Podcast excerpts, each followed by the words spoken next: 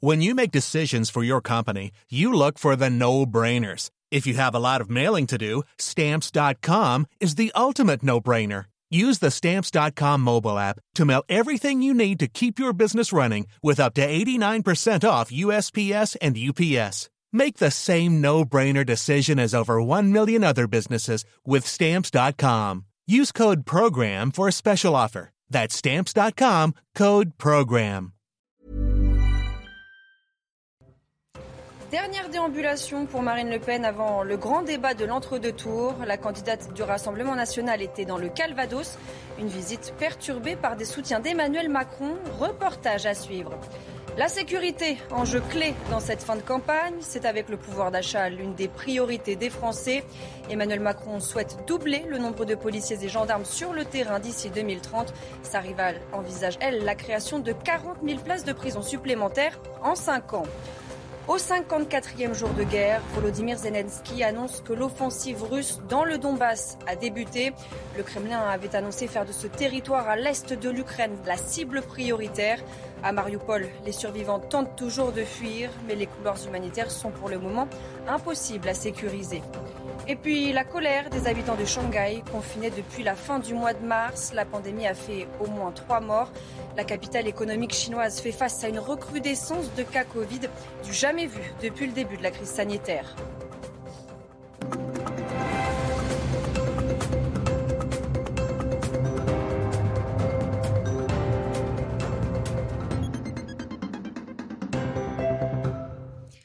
Bonsoir à tous, bienvenue dans votre édition de la nuit. À la une, dernière ligne droite pour les finalistes à la présidentielle.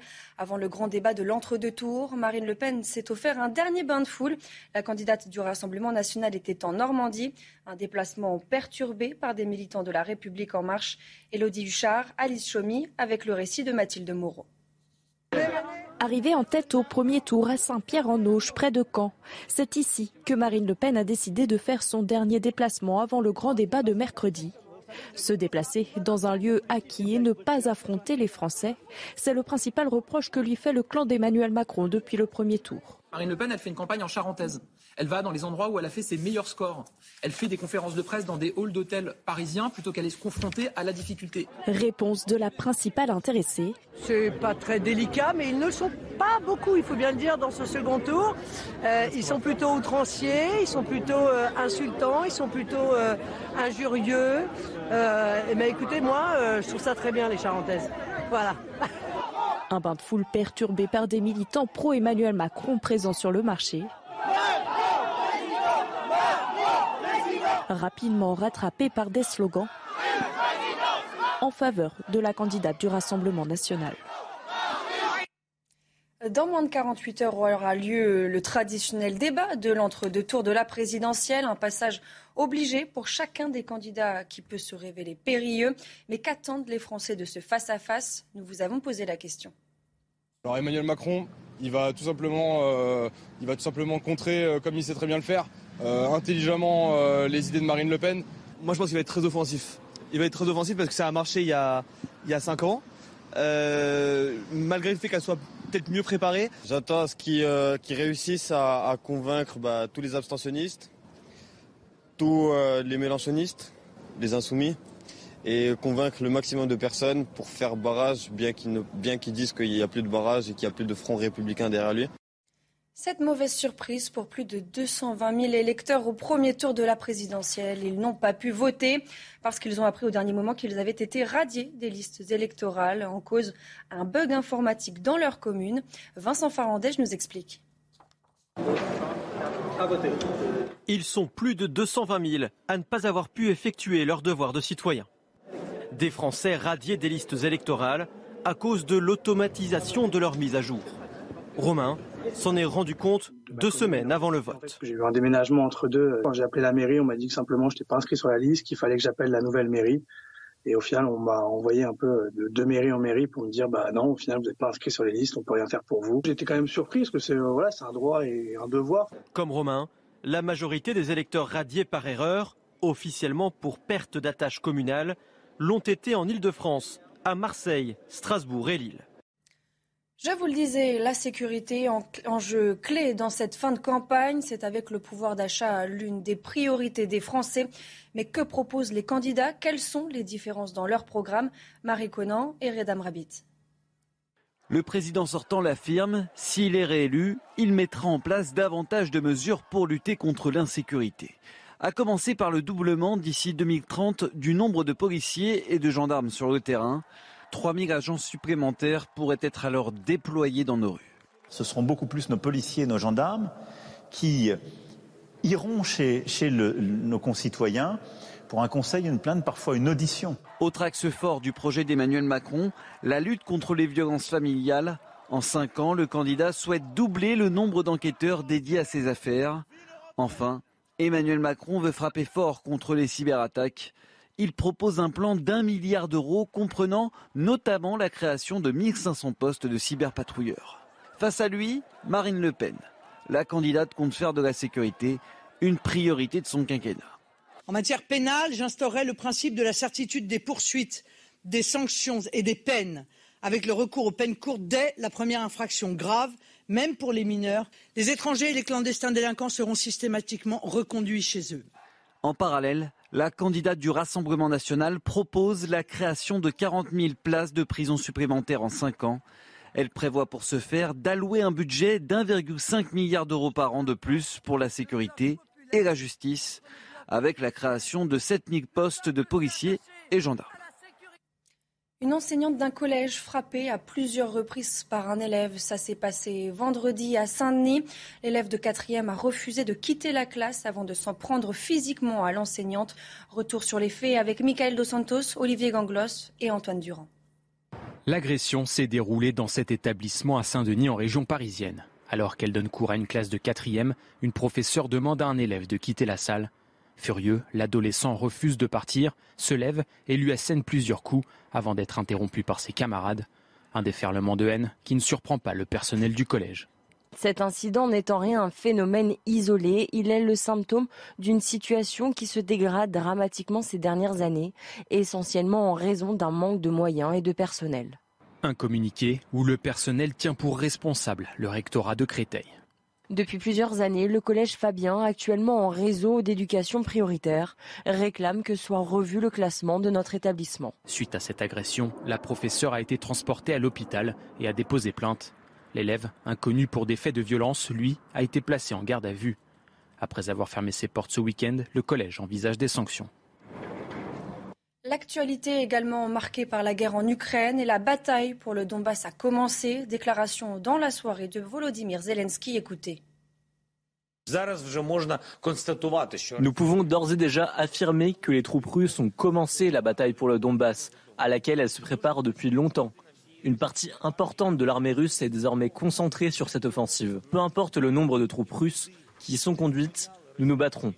Nous nous défendrons et nous le ferons tous les jours. Nous n'allons pas abandonner nos racines ukrainiennes et nous n'avons besoin d'aucune influence étrangère. Et on a également appris que la ville de Kremina a été tombée aux mains des Russes dans la nuit de dimanche à lundi, après trois jours de combat. Euh, selon le chef de l'administration militaire de Kremina, les combats se poursuivent en périphérie. Plusieurs habitants ont été tués alors qu'ils évacuaient la ville. Alors que la Russie avait annoncé vouloir focaliser ses forces sur le Donbass, la ville de Lviv, à l'extrême opposé, a été frappée ce lundi par plusieurs tirs de missiles. Au moins sept personnes ont été tuées au cours des dernières 24 heures. Cette ville, devenue un point de passage pour les réfugiés, était jusqu'à présent relativement épargnée par les combats. Et la guerre continue de faire de nombreuses victimes parmi les civils. Pour la deuxième journée consécutive, il n'y a pas eu d'évacuation à Mariupol. L'Ukraine accuse la Russie de bloquer et bombarder les convois. La ville est dévastée. Les habitants toujours sur place tentent comme ils le peuvent de fuir les combats. Mathilde Moreau. Irina et sa nièce font partie des rares civils à fuir la ville de Mariupol. Elles bénéficient de l'aide de soldats pro-russes. Je ne sais pas ce que nous allons faire. J'ai une fille en République populaire autoproclamée de Donetsk. Nous allons peut-être essayer de nous y installer pour le moment. J'espère qu'ils vont reconstruire Mariupol. Ma nièce est blessée. Elle a été touchée par un bombardement alors qu'elle entrait dans notre maison. L'enfant a été touché partout, sa jambe, sa tête. Les artères de la cité portuaire sont méconnaissables, les bâtiments totalement détruits, des corps jonchent les trottoirs. Moscou a demandé aux derniers résistants ukrainiens retranchés dans l'usine Azovstal de déposer les armes. Depuis, l'ultimatum a expiré. Aucun soldat ne s'est rendu. Nos forces militaires, nos soldats sont toujours à Mariupol. Ils combattront jusqu'au bout. Mariupol, une ville stratégique, la Russie affirme être proche de sa prise totale. Si elle y parvient, cela accentuera son pouvoir sur la mer Azov. Certains habitants décident de rester dans les ruines de cette ville. Je vous propose d'écouter le témoignage de cette femme. Je suis effrayée. J'ai très peur quand j'entends le bruit des avions. J'aime mon appartement, j'aime vivre près de la mer. Je suis née ici. Maintenant, je ne sais pas ce que je vais faire demain. Je suis retraitée. Je ne sais même pas si je toucherai encore ma retraite. Tout est dévasté ici. On n'a plus d'avenir. On n'a plus rien, ni eau, ni électricité, on est isolé. Et j'ai pas la force de me déplacer pour m'approvisionner. Dans ce conflit, il y a aussi une guerre de communication. qui a fait Moscou s'accuse par télévision interposée de détenir des otages qui pourraient servir de monnaie d'échange. Les explications avec Mathilde Ibanez. Sur ces images diffusées par la télévision russe, Sean Pinner et Aiden Aslan. Deux prisonniers qui auraient été identifiés comme des ressortissants britanniques. Ils auraient été capturés lors de combats dans le sud-est de l'Ukraine. Ils en appellent directement au Premier ministre Boris Johnson pour que ce dernier obtienne leur libération en échange de Viktor Medvedchuk, capturé par les services secrets ukrainiens. Il s'agit d'un riche homme d'affaires ukrainien proche de Vladimir Poutine que l'on voit ici dans cette courte vidéo diffusée par la télévision ukrainienne. Si Boris Johnson se soucie vraiment, comme il le dit, des citoyens britanniques, alors il aiderait à faire pression sur Volodymyr Zelensky pour qu'il fasse ce qu'il faut et rende Viktor Medvedchuk à sa famille. Impossible de vérifier si les deux hommes ont parlé librement ou s'ils ont été contraints de livrer leur message face caméra. Selon les médias russes, ils appartiendraient à une unité qui s'est rendue la semaine dernière aux forces russes. Les familles des deux hommes ont affirmé qu'ils ne seraient ni des volontaires ni des mercenaires, mais qu'ils servaient officiellement dans l'armée ukrainienne. Elles en appellent à la Convention de Genève sur les droits des prisonniers de guerre. Les sanctions économiques prises contre la Russie sont un échec. Ce sont les mots de Vladimir Poutine. Le chef du Kremlin a donné ce lundi un discours sur l'état de l'économie russe. Pour Moscou, ces sanctions affaiblissent au contraire l'Occident. Je vous propose de l'écouter. Nous pouvons maintenant dire que ces sanctions vers la Russie ont échoué. La stratégie économique n'a pas fonctionné. Les initiateurs eux-mêmes n'ont pas pu s'en sortir avec les sanctions. Je parle de la croissance, de l'inflation, du chômage et de la dynamique économique qui s'aggrave aux États-Unis et dans les pays européens. Retour en France où près de 25 000 Ukrainiens ont trouvé refuge depuis le début de l'invasion russe. Pour aider les réfugiés, la Fédération des entreprises d'insertion a lancé une initiative pour qu'ils trouvent un travail. Reportage à Strasbourg, Corentin Brio. En Ukraine, elles étaient universitaires ou managers dans un fast-food. Ici à Strasbourg, elles vont travailler dans la couture. Les lignes, c'est comme un escargot. Ou les espaces verts. Depuis peu, le groupe Altaïr spécialisé dans l'insertion professionnelle propose à ces réfugiées ukrainiennes de venir tester des nouveaux métiers. L'objectif, c'est de, et c'est tout l'intérêt des entreprises d'insertion, c'est de proposer des postes qui sont accessibles de suite, qu'on ne parle pas français, qu'on n'ait pas forcément les compétences, que les diplômes ne soient pas reconnus, qu'on ait un certain nombre de difficultés de garde d'enfants ou autres. C'est pas grave, chez nous, il y aura toujours de la place. Pour beaucoup de ces femmes, il était urgent de retrouver une activité pour oublier l'enfer qu'elles ont vécu. C'est important pour moi de gagner de l'argent et de faire quelque chose d'utile pour les gens. Je suis quelqu'un d'actif. C'est difficile pour moi de rester simplement dans la cuisine ou juste de me promener avec mon petit-fils. La Fédération des entreprises d'insertion dont fait partie le groupe Altaïr va proposer d'ici le mois de juin 10 000 emplois en insertion pour les réfugiés ukrainiens sur l'ensemble du territoire national. En Chine, trois personnes sont décédées du Covid à Shanghai. Malgré la mise en place d'un confinement strict depuis la fin du mois de mars, le nombre de personnes contaminées explose. La capitale économique chinoise fait face à la plus forte flambée épidémique depuis le début de la pandémie. Vincent Farandège. Si vous n'avez pas encore fait votre test, descendez rapidement. C'est un confinement ultra strict. À Shanghai, les habitants n'ont pas le droit de sortir de chez eux, sauf pour se faire tester. Dans les rues, seules des personnes en combinaison intégrale ou en blouse circulent. Ici, sont livrées des boîtes de rationnement. Fait rarissime en Chine, des tensions éclatent parfois entre habitants et forces de l'ordre. Sur ces images, les riverains refusent d'accueillir un centre d'isolement dans leur voisinage. Des habitants sont forcés à quitter les lieux. Et voici à quoi peut ressembler un centre de quarantaine. Ici, c'est un gymnase dans lequel plusieurs centaines de personnes doivent vivre les unes à côté des autres. Les toilettes ne sont pas très propres. Beaucoup de monde les utilise. Il n'y a pas non plus d'eau chaude pour se doucher. Ces mesures devraient perdurer car selon les autorités, le pic de cette vague n'est pas encore atteint.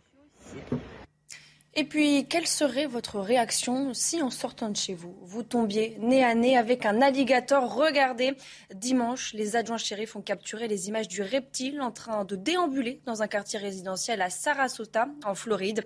Il s'est ensuite offert une petite bagnade dans le lac Harrington. Les habitants ont été avertis de faire attention. Aucun incident n'a été déclaré. Et c'est la fin de cette édition. Tout de suite, le JT Sport. Et on ouvre ce journal des sports avec du football. En gagnant le classique de Buzyn contre Marseille, le PSG n'est plus qu'à une marche de son dixième titre en Ligue 1. Mais le cœur n'est pas à la fête dans le club de la capitale. Les supporters n'ont toujours pas digéré l'élimination en Ligue des Champions. Romain Aran nous donne les clés sur la fin de saison des coéquipiers de Kylian Mbappé. Le titre se rapproche, mais l'allégresse est très loin. Hier soir, après la victoire 2-1 du PSG face à l'OM, Maurizio Pochettino ne ressemblait pas à un entraîneur tout près d'être champion avec son équipe. Vous considérez que Paris a mérité sa victoire ce soir et a mieux joué? Je crois que si. Les performances euh, des joueurs, vous êtes euh, satisfait ce soir? Merci. Difficile d'être le coach du PSG. Remporter le titre en Ligue 1 apparaît comme une évidence quand on dispose d'un tel effectif. Le technicien argentin a tenté de rappeler l'importance de ce sacre qui place Paris au sommet du foot français. Que el club pueda optar a tener una décima eh, liga en la historia es algo importante, no es algo que subestimo. Son discours aura du mal à passer. L'élimination en Ligue des Champions face au Real n'est pas digérée. Dans le jeu, les Parisiens ont très rarement convaincu, seul Mbappé a surnagé. Et le divorce avec les Ultras, de nouveau en grève d'encouragement hier, est consommé.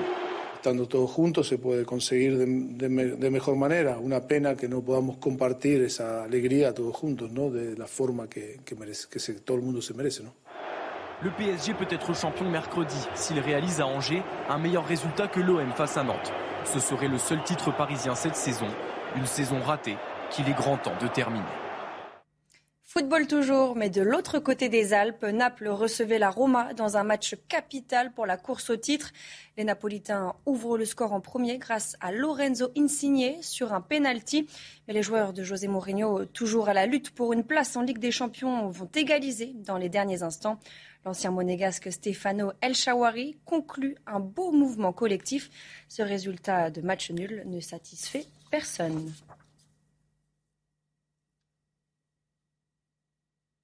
Et puis, cette terrible nouvelle, on l'a appris en fin de journée. Cristiano Ronaldo a annoncé sur les réseaux sociaux la mort de son fils nouveau-né. L'enfant serait mort juste après l'accouchement. Sa sœur jumelle et la maman se portent bien. Du rugby maintenant avec le Stade français qui a encore perdu ce week-end face à son rival du Racing, éliminé de la Coupe d'Europe, à la traîne en championnat et après les déclarations incendiaires de son président. Les soldats roses sont en pleine tourmente. Il ne reste que quatre matchs aux Parisiens pour éviter le pire. Le point avec Clara Mariani. Regardez devant surtout et oubliez la frustration née de l'élimination en Champions Cup. Paris en est donc là. Ça fait chier après. Euh c'est pas c'est pas non plus que de la faute du carton. Euh, et, au match aller, il aurait fallu faire mieux. Et puis, euh, puis c'est comme ça. Il faut vite à tourner les pages et, et concentrer les prochains quatre matchs là. Là, on a, on a Pau. Les soldats roses n'ont en effet plus que l'hexagone pour sauver leur saison. On va essayer de, jouer nos quatre matchs à, fond. Évidemment, avec l'objectif, oui, je peux te le dire, on va, on va essayer de gagner les quatre matchs. Il y a urgence à retrouver le chemin de la victoire. 11e à 10 points seulement du 13e rang, synonyme de relégation. Paris n'a plus gagné depuis le 6 mars contre Toulouse. Paris qui ose encore espérer malgré les trois défaites consécutives, toutes compétitions confondues contre le Racing. Ça paraît ridicule, mais on a beaucoup progressé dans les trois, du premier au troisième. Comme je dit au vestiaire, il y a la performance d'aujourd'hui, l'état d'esprit d'aujourd'hui, c'est très rassurant pour moi. Et au-delà du cœur, de l'ambition. On sait que c'est quasiment mort, mais on a envie d'aller accrocher cette huitième place pour être qualifié euh, dans cette compétition l'année prochaine. À condition de gommer son indiscipline coupable, Paris ainsi s'autorise à regarder vers le haut. Maigre consolation pour le barragiste 2021 qui rêvait l'été dernier encore d'un top 4 dans l'exercice 2022, comme de briller dans l'Europe du rugby. Dernière déambulation pour Marine Le Pen avant le grand débat de l'entre-deux tours. La candidate du Rassemblement national était ce lundi dans le Calvados. Une visite perturbée par des soutiens d'Emmanuel Macron. Restez bien avec nous, on y revient dans quelques instants sur CNews. Retrouvez tous nos programmes et plus sur cnews.fr. Dernière déambulation pour Marine Le Pen avant le grand débat de l'entre-deux tours. La candidate du Rassemblement national était dans le Calvados. Une visite perturbée par des soutiens d'Emmanuel Macron. Reportage à suivre. La sécurité, enjeu clé dans cette fin de campagne, c'est avec le pouvoir d'achat l'une des priorités des Français.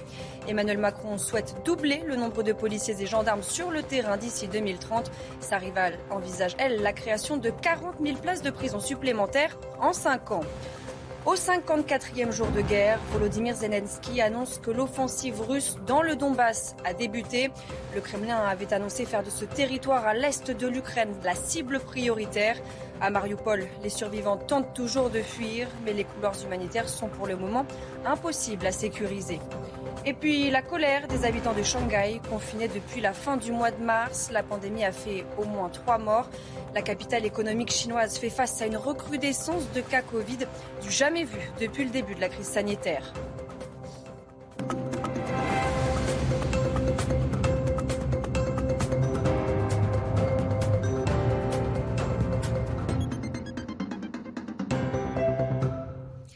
Bonsoir à tous, bienvenue dans votre édition de la nuit. À la une, dernière ligne droite pour les finalistes à la présidentielle. Avant le grand débat de l'entre-deux tours, Marine Le Pen s'est offert un dernier bain de foule. La candidate du Rassemblement national était en Normandie. Un déplacement perturbé par des militants de la République en marche. Élodie Huchard, Alice Chaumy, avec le récit de Mathilde Moreau. Arrivée en tête au premier tour à Saint-Pierre-en-Auge, près de Caen, c'est ici que Marine Le Pen a décidé de faire son dernier déplacement avant le grand débat de mercredi. Se déplacer dans un lieu acquis et ne pas affronter les Français, c'est le principal reproche que lui fait le clan d'Emmanuel Macron depuis le premier tour. Marine Le Pen, elle fait une campagne en charentaise. Elle va dans les endroits où elle a fait ses meilleurs scores. Elle fait des conférences de presse dans des halls d'hôtels parisiens plutôt qu'elle est confrontée à la difficulté. Réponse de la principale intéressée. C'est pas très délicat, mais ils ne sont pas beaucoup, il faut bien le dire, dans ce second tour. Euh, ils sont plutôt outranciers, ils sont plutôt euh, insultants, ils sont plutôt euh, injurieux. et ben écoutez, moi, je trouve ça très bien, les Charentaises. Voilà. Un bain de foule perturbé par des militants pro-Emmanuel Macron présents sur le marché. Rapidement rattrapé par des slogans en faveur de la candidate du Rassemblement national. Dans moins de 48 heures aura lieu le traditionnel débat de l'entre-deux tours de la présidentielle, un passage obligé pour chacun des candidats qui peut se révéler périlleux. Mais qu'attendent les Français de ce face-à-face? Nous vous avons posé la question. Alors Emmanuel Macron, il va tout simplement, euh, il va tout simplement contrer, euh, comme il sait très bien le faire, euh, intelligemment les idées de Marine Le Pen. Moi je pense qu'il va être très offensif. Il va être très offensif parce que ça a marché il y a, il y a 5 ans.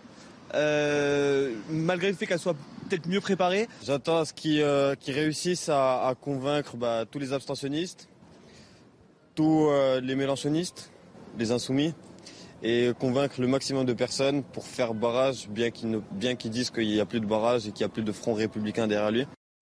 Cette mauvaise surprise pour plus de 220 000 électeurs au premier tour de la présidentielle. Ils n'ont pas pu voter parce qu'ils ont appris au dernier moment qu'ils avaient été radiés des listes électorales en cause un bug informatique dans leur commune.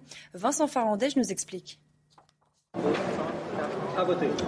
Ils sont plus de 220 000 à ne pas avoir pu effectuer leur devoir de citoyen. Des Français radiés des listes électorales à cause de l'automatisation de leur mise à jour. Romain s'en est rendu compte deux semaines avant le vote. J'ai eu un déménagement entre deux. Quand j'ai appelé la mairie, on m'a dit que simplement je n'étais pas inscrit sur la liste, qu'il fallait que j'appelle la nouvelle mairie. Et au final, on m'a envoyé un peu de, de, mairie en mairie pour me dire bah non, au final, vous n'êtes pas inscrit sur les listes, on peut rien faire pour vous. J'étais quand même surpris parce que c'est voilà, c'est un droit et un devoir. Comme Romain, la majorité des électeurs radiés par erreur, officiellement pour perte d'attache communale, l'ont été en Ile-de-France, à Marseille, Strasbourg et Lille. Je vous le disais, la sécurité en, enjeu clé dans cette fin de campagne, c'est avec le pouvoir d'achat l'une des priorités des Français. Mais que proposent les candidats? Quelles sont les différences dans leur programme? Marie Conan et Redam Rabbit. Le président sortant l'affirme, s'il est réélu, il mettra en place davantage de mesures pour lutter contre l'insécurité. À commencer par le doublement d'ici 2030 du nombre de policiers et de gendarmes sur le terrain. 3000 agents supplémentaires pourraient être alors déployés dans nos rues. Ce seront beaucoup plus nos policiers et nos gendarmes qui iront chez, chez le, nos concitoyens pour un conseil, une plainte, parfois une audition. Autre axe fort du projet d'Emmanuel Macron, la lutte contre les violences familiales. En cinq ans, le candidat souhaite doubler le nombre d'enquêteurs dédiés à ces affaires. Enfin, Emmanuel Macron veut frapper fort contre les cyberattaques il propose un plan d'un milliard d'euros comprenant notamment la création de 1500 postes de cyberpatrouilleurs. Face à lui, Marine Le Pen. La candidate compte faire de la sécurité une priorité de son quinquennat. En matière pénale, j'instaurerai le principe de la certitude des poursuites, des sanctions et des peines, avec le recours aux peines courtes dès la première infraction grave, même pour les mineurs. Les étrangers et les clandestins délinquants seront systématiquement reconduits chez eux. En parallèle, la candidate du Rassemblement national propose la création de 40 000 places de prison supplémentaires en 5 ans. Elle prévoit pour ce faire d'allouer un budget d'1,5 milliard d'euros par an de plus pour la sécurité et la justice, avec la création de 7 000 postes de policiers et gendarmes. Une enseignante d'un collège frappée à plusieurs reprises par un élève. Ça s'est passé vendredi à Saint-Denis. L'élève de quatrième a refusé de quitter la classe avant de s'en prendre physiquement à l'enseignante. Retour sur les faits avec Michael Dos Santos, Olivier Ganglos et Antoine Durand. L'agression s'est déroulée dans cet établissement à Saint-Denis en région parisienne. Alors qu'elle donne cours à une classe de quatrième, une professeure demande à un élève de quitter la salle. Furieux, l'adolescent refuse de partir, se lève et lui assène plusieurs coups avant d'être interrompu par ses camarades. Un déferlement de haine qui ne surprend pas le personnel du collège. Cet incident n'est en rien un phénomène isolé, il est le symptôme d'une situation qui se dégrade dramatiquement ces dernières années, essentiellement en raison d'un manque de moyens et de personnel.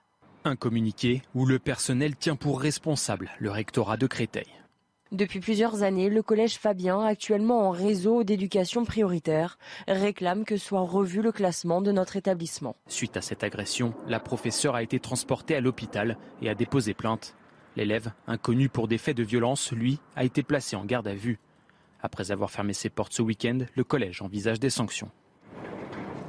L'actualité est également marquée par la guerre en Ukraine et la bataille pour le Donbass a commencé. Déclaration dans la soirée de Volodymyr Zelensky. Écoutez. Nous pouvons d'ores et déjà affirmer que les troupes russes ont commencé la bataille pour le Donbass, à laquelle elles se préparent depuis longtemps. Une partie importante de l'armée russe est désormais concentrée sur cette offensive. Peu importe le nombre de troupes russes qui y sont conduites, nous nous battrons. Nous nous défendrons et nous le ferons tous les jours. Nous n'allons pas abandonner nos racines ukrainiennes et nous n'avons besoin d'aucune influence étrangère. Et on a également appris que la ville de Kremina était tombée aux mains des Russes dans la nuit de dimanche à lundi, après trois jours de combat. Euh, selon le chef de l'administration militaire de Kremina, les combats se poursuivent en périphérie. Plusieurs habitants ont été tués alors qu'ils évacuaient la ville. Alors que la Russie avait annoncé vouloir focaliser ses forces sur le Donbass, la ville de Lviv, à l'extrême opposé, a été frappée ce lundi par plusieurs tirs de missiles. Au moins sept personnes ont été tuées au cours des dernières 24 heures. Cette ville, devenue un point de passage pour les réfugiés, était jusqu'à présent relativement épargnée par les combats. Et la guerre continue de faire de nombreuses victimes parmi les civils. Pour la deuxième journée consécutive, il n'y a pas eu d'évacuation à Mariupol. L'Ukraine accuse la Russie de bloquer et bombarder les convois. La ville est dévastée. Les habitants toujours sur place tentent comme ils le peuvent de fuir les combats. Mathilde Moreau. Irina et sa nièce font partie des rares civils à fuir la ville de Mariupol. Elles bénéficient de l'aide de soldats pro-russes. Je ne sais pas ce que nous allons faire. J'ai une fille en République populaire autoproclamée de Donetsk. Nous allons peut-être essayer de nous y installer pour le moment. J'espère qu'ils vont reconstruire Mariupol. Ma nièce est blessée. Elle a été touchée par un bombardement alors qu'elle entrait dans notre maison. L'enfant a été touché partout, sa jambe, sa tête. Les artères de la cité portuaire sont méconnaissables. Les bâtiments totalement détruits. Des corps jonchent les trottoirs. Moscou a demandé aux derniers résistants ukrainiens retranchés dans l'usine Azovstal de déposer les armes. Depuis, l'ultimatum a expiré. Aucun soldat ne s'est rendu. Nos forces militaires, nos soldats sont toujours à Mariupol. Ils combattront jusqu'au bout. Mariupol, une ville stratégique, la Russie affirme être proche de sa prise totale. Si elle y parvient, cela accentuera son pouvoir sur la mer Azov. Certains habitants décident de rester dans les ruines de cette ville. Je vous propose d'écouter le témoignage de cette femme. Je suis effrayée. J'ai très peur quand j'entends le bruit des avions. J'aime mon appartement, j'aime vivre près de la mer. Je suis née ici. Maintenant, je ne sais pas ce que je vais faire demain. Je suis retraitée. Je ne sais même pas si je toucherai encore ma retraite. Tout est dévasté ici. On n'a plus d'avenir. On n'a plus rien, ni eau, ni électricité, on est isolé. Et j'ai pas la force de me déplacer pour m'approvisionner.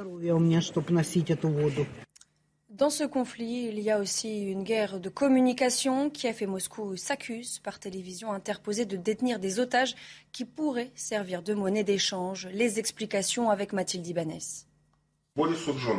Sur ces images diffusées par la télévision russe, Sean Pinner et Aiden Aslan deux prisonniers qui auraient été identifiés comme des ressortissants britanniques.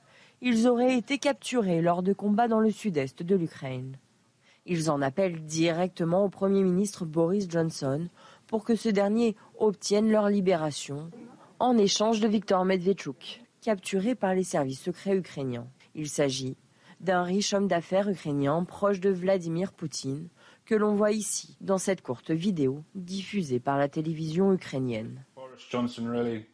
Si Boris Johnson se soucie vraiment, comme il le dit, des citoyens britanniques, alors il aiderait à faire pression sur Volodymyr Zelensky pour qu'il fasse ce qu'il faut et rende Viktor Medvedchuk à sa famille. Impossible de vérifier si les deux hommes ont parlé librement ou s'ils ont été contraints de livrer leur message face caméra. Selon les médias russes, ils appartiendraient à une unité qui s'est rendue la semaine dernière aux forces russes. Les familles des deux hommes ont affirmé qu'ils ne seraient ni des volontaires ni des mercenaires, mais qu'ils servaient officiellement dans l'armée ukrainienne. Elles en appellent à la Convention de Genève sur les droits des prisonniers de guerre. Les sanctions économiques prises contre la Russie sont un échec. Ce sont les mots de Vladimir Poutine. Le chef du Kremlin a donné ce lundi un discours sur l'état de l'économie russe. Pour Moscou, ces sanctions affaiblissent au contraire l'Occident. Je vous propose de l'écouter. Nous pouvons maintenant dire que ces sanctions vers la Russie ont échoué. La stratégie économique n'a pas fonctionné. Les initiateurs eux-mêmes n'ont pas pu s'en sortir avec les sanctions. Je parle de la croissance, de l'inflation, du chômage et de la dynamique économique qui s'aggrave aux États-Unis et dans les pays européens. Retour en France où près de 25 000 Ukrainiens ont trouvé refuge depuis le début de l'invasion russe.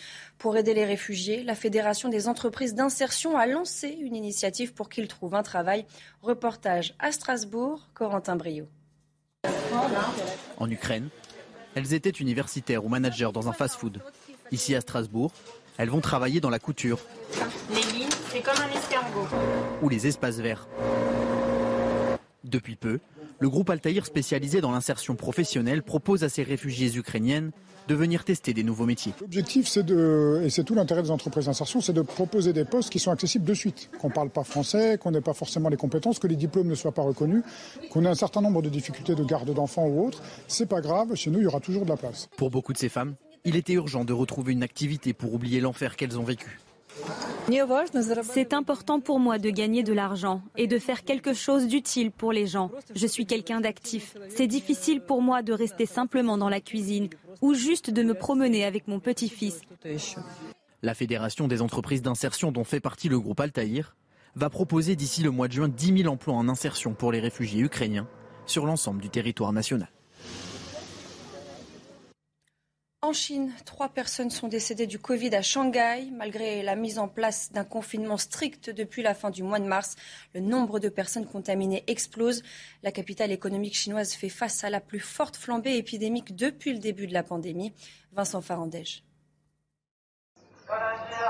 Si vous n'avez pas encore fait votre test, descendez rapidement. C'est un confinement ultra strict. À Shanghai, les habitants n'ont pas le droit de sortir de chez eux, sauf pour se faire tester. Dans les rues, seules des personnes en combinaison intégrale ou en blouse circulent. Ici, sont livrées des boîtes de rationnement. Fait rarissime en Chine, des tensions éclatent parfois entre habitants et forces de l'ordre. Sur ces images, les riverains refusent d'accueillir un centre d'isolement dans leur voisinage. Des habitants sont forcés à quitter les lieux.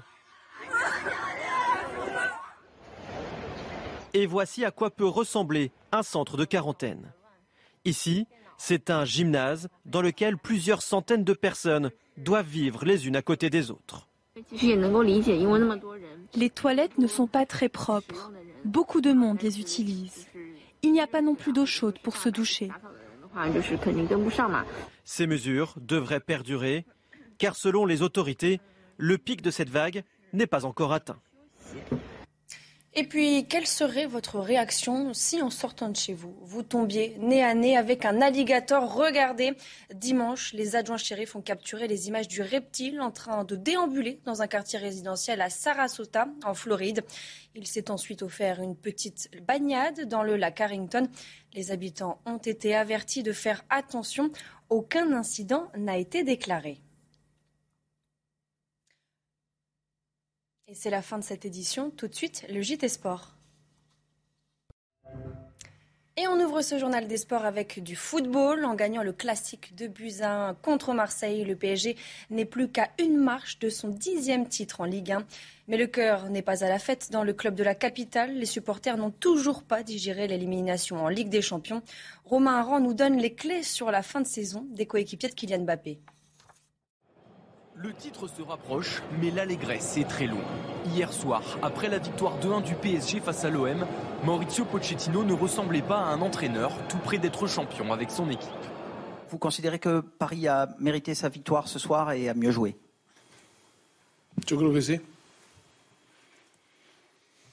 Les performances euh, des joueurs, vous êtes euh, satisfait ce soir? Merci. Difficile d'être le coach du PSG. Remporter le titre en Ligue 1 apparaît comme une évidence quand on dispose d'un tel effectif. Le technicien argentin a tenté de rappeler l'importance de ce sacre qui place Paris au sommet du foot français. Que club pueda optar a tener una décima eh, liga en la historia es algo importante, no es algo que subestimo. Son discours aura du mal à passer. L'élimination en Ligue des Champions face au Real n'est pas digérée. Dans le jeu, les Parisiens ont très rarement convaincu, seul Mbappé a surnagé. Et le divorce avec les Ultras, de nouveau en grève d'encouragement hier, est consommé.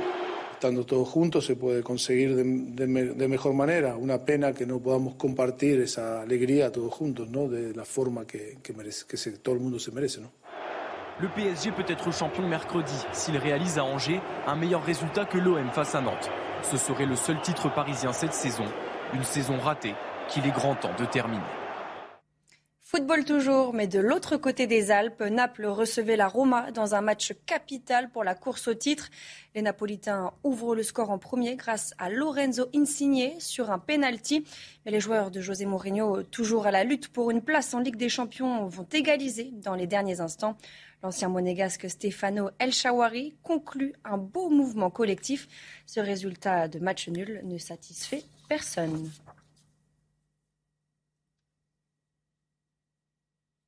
Et puis, cette terrible nouvelle, on l'a appris en fin de journée. Cristiano Ronaldo a annoncé sur les réseaux sociaux la mort de son fils nouveau-né. L'enfant serait mort juste après l'accouchement. Sa sœur jumelle et la maman se portent bien. Du rugby maintenant avec le Stade français qui a encore perdu ce week-end face à son rival du Racing, éliminé de la Coupe d'Europe, à la traîne en championnat et après les déclarations incendiaires de son président. Les soldats roses sont en pleine tourmente. Il ne reste que quatre matchs aux Parisiens pour éviter le pire. Le point avec Lara Mariani. Regardez devant surtout et oubliez la frustration née de l'élimination en Champions Cup. Paris en est donc là. Ça fait chier après. Euh, c'est pas c'est pas non plus que de la faute du carton. Euh, au match aller, il aurait fallu faire mieux et puis, euh, c'est comme ça. Il faut vite à tourner les pages et, et concentrer les prochains quatre matchs là.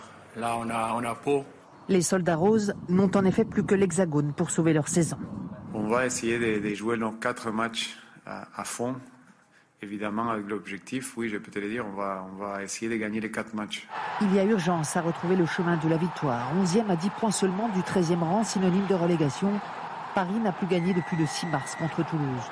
Paris qui ose encore espérer malgré les trois défaites consécutives, toutes compétitions confondues contre le Racing. Ça paraît ridicule, mais on a beaucoup progressé dans les trois, du premier au troisième. Comme je dis au vestiaire, il y a la performance d'aujourd'hui, l'état d'esprit d'aujourd'hui, c'est très rassurant pour moi. Et au-delà du cœur, de l'ambition. On sait que c'est quasiment mort, mais on a envie d'aller accrocher cette huitième place pour être qualifié euh, dans cette compétition l'année prochaine. À condition de gommer son indiscipline coupable, Paris ainsi s'autorise à regarder vers le haut. Maigre consolation pour le barragiste 2021 qui rêvait l'été dernier encore d'un top 4 dans l'exercice 2022, comme de briller dans l'Europe du rugby. Dernière déambulation pour Marine Le Pen avant le grand débat de l'entre-deux tours. La candidate du Rassemblement national était ce lundi dans le Calvados. Une visite perturbée par des soutiens d'Emmanuel Macron. Restez bien avec nous, on y revient dans quelques instants sur CNews. Retrouvez tous nos programmes et plus sur cnews.fr.